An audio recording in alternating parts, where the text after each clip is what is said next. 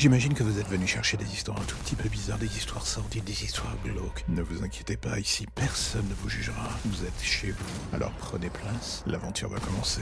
Bienvenue dans l'ombre des légendes.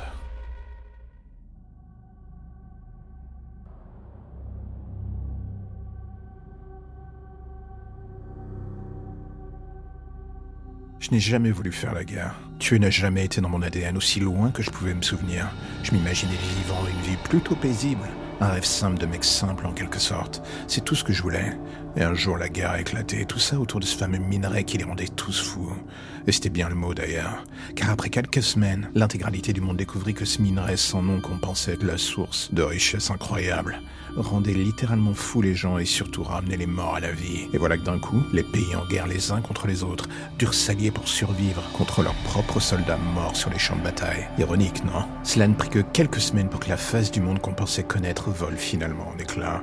À chaque nouveau mort, c'était des soldats de plus rejoignant le rang de ces monstres et rapidement le simple fait de croiser un humain commença à devenir quelque chose d'incroyablement, voire juste miraculeux même. Et c'est ici que je me retrouve dans ce récit. Un pauvre con tentant de rejoindre la frontière vers une soi-disant zone presque saine, et qui un soir se retrouve suite à une mauvaise direction, pris en plein milieu d'un de ces champs de bataille que je tentais tellement de fuir. Et dans ce genre de cas, la règle est très simple, dès que la brume rouge apparaît, vous n'avez plus quelques minutes à vivre si vous ne fuyez pas le plus rapidement possible. Dans mon cas, j'aurais voulu suivre cette règle, si seulement cette soi-disant brume rouge n'avait pas entouré l'intégralité du hangar me servant d'abri. Et c'est au bout de quelques secondes que j'entendis ce bruit, ce son guttural et horrible, sortant de la brume. Ils étaient des dizaines, des choses sans vie, chassant la nôtre justement, et c'est alors qu'une seule chose vous traverse la tête dans ce genre de moment. Ce feeling que si vous ne faites rien, c'est terminé. Et quoi qu'on dise, quoi qu'on pense, et même si la rage de vie vous anime, parfois elle n'est rien face à la peur qui vous immobilise. Et soudain dans mon dos, une détonation retentit. L'homme qui était avec moi, sans rien dire, venait de se mettre une balle en pleine tête. J'entends les bruits qui nous entourent. Quelque chose en moi le comprend. Il n'a pas voulu se voir mourir sous les mains de ces choses. Comment essayer de le blâmer? C'est impossible. La porte ne cesse de bouger sous les coups à l'extérieur. Ce n'est plus qu'une question de secondes avant qu'il rentre. Je me jette sur l'arme. Et alors que je la prends en main, la porte explose devant moi. Une fenêtre sur le côté vole aussi en éclats. Les choses rentrent avec cette brume rouge qui les englobe.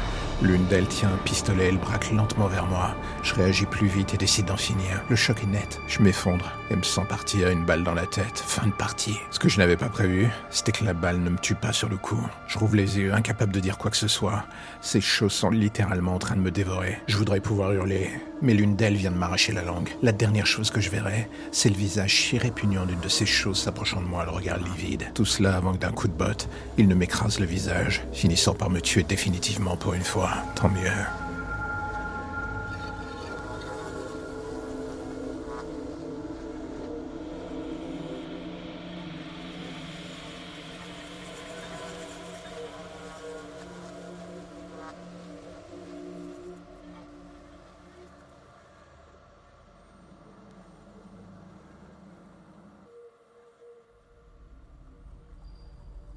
Et voilà encore un épisode qui se termine, je sais, vous êtes triste, mais ne vous inquiétez pas, je reviendrai bientôt avec de nouvelles histoires et de nouveaux contes un tout petit peu plus glauques les uns que les autres, ça ira crescendo, ça sera le bonheur, et je sais que c'est ce que vous attendez. Alors, mais entre-temps, si l'épisode du jour vous a plu, j'ai envie de vous dire, n'hésitez pas à en parler, n'hésitez pas à le partager ou à me faire des retours, vous avez l'adresse email pour ça dans la description de l'épisode.